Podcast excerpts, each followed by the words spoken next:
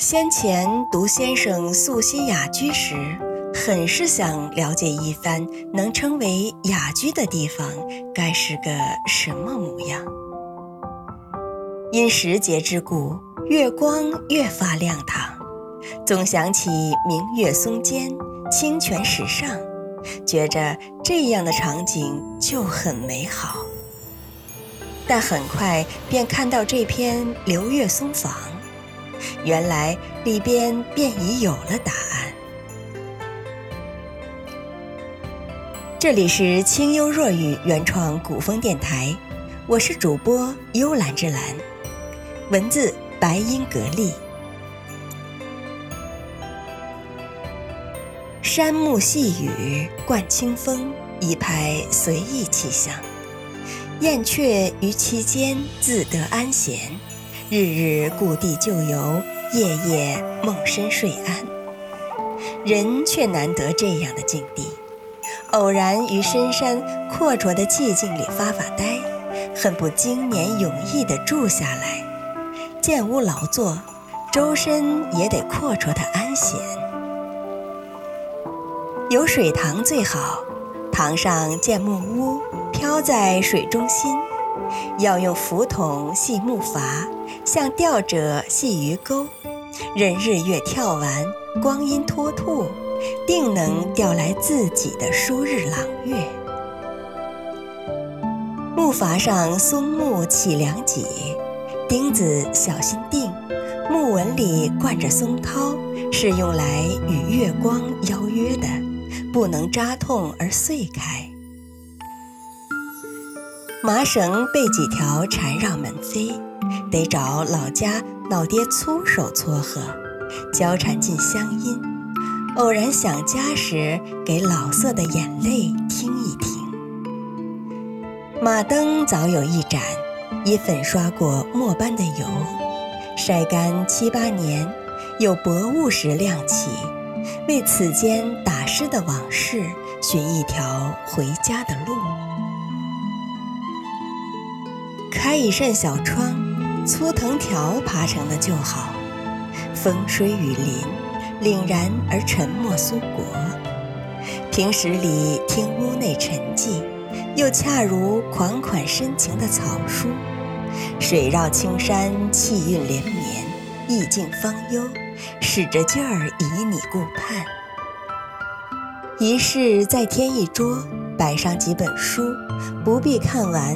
闲手翻翻，每次都能看到一个词张罗翅膀，打开格式日韵。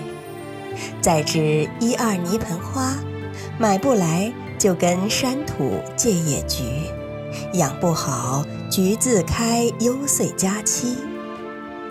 清风再来与泱泱水意舞上一曲。明月照见乌如小船，白白的。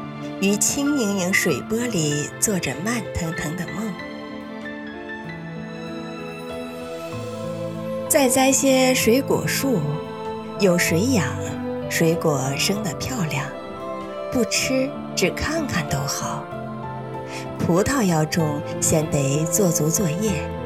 塘边建茅僧亭，掺进一种娇样的土，石头垒柱，上搭茅草。石凳石台要有，需费点心思砌就。古朴原始，一如黄昏里走来的僧人，拖着未修木的尘缘，不知要往向哪里。亭一侧要有甬道，两边木柱列岗，中间直上栅栏，低低矮矮不必讲究。木柱上架条，便于藤蔓攀爬。葡萄就从甬道那头连着山根的地方种起吧，这样避冷取热，才能不亏对那一句“筋骨丰露凉，绿珠最初醒”。待到几个夏日，藤蔓连成阴凉地，抬头就是绿珠盈盈。樱桃难栽，但仍于亭不远处辟一园。凡俗的叫它流年园吧，只因杜牧那一句“流年如可住，何必九华淡”。不必多，三五株，成活后硕果累累，吃不尽的。寡念养气养颜，又温香满口。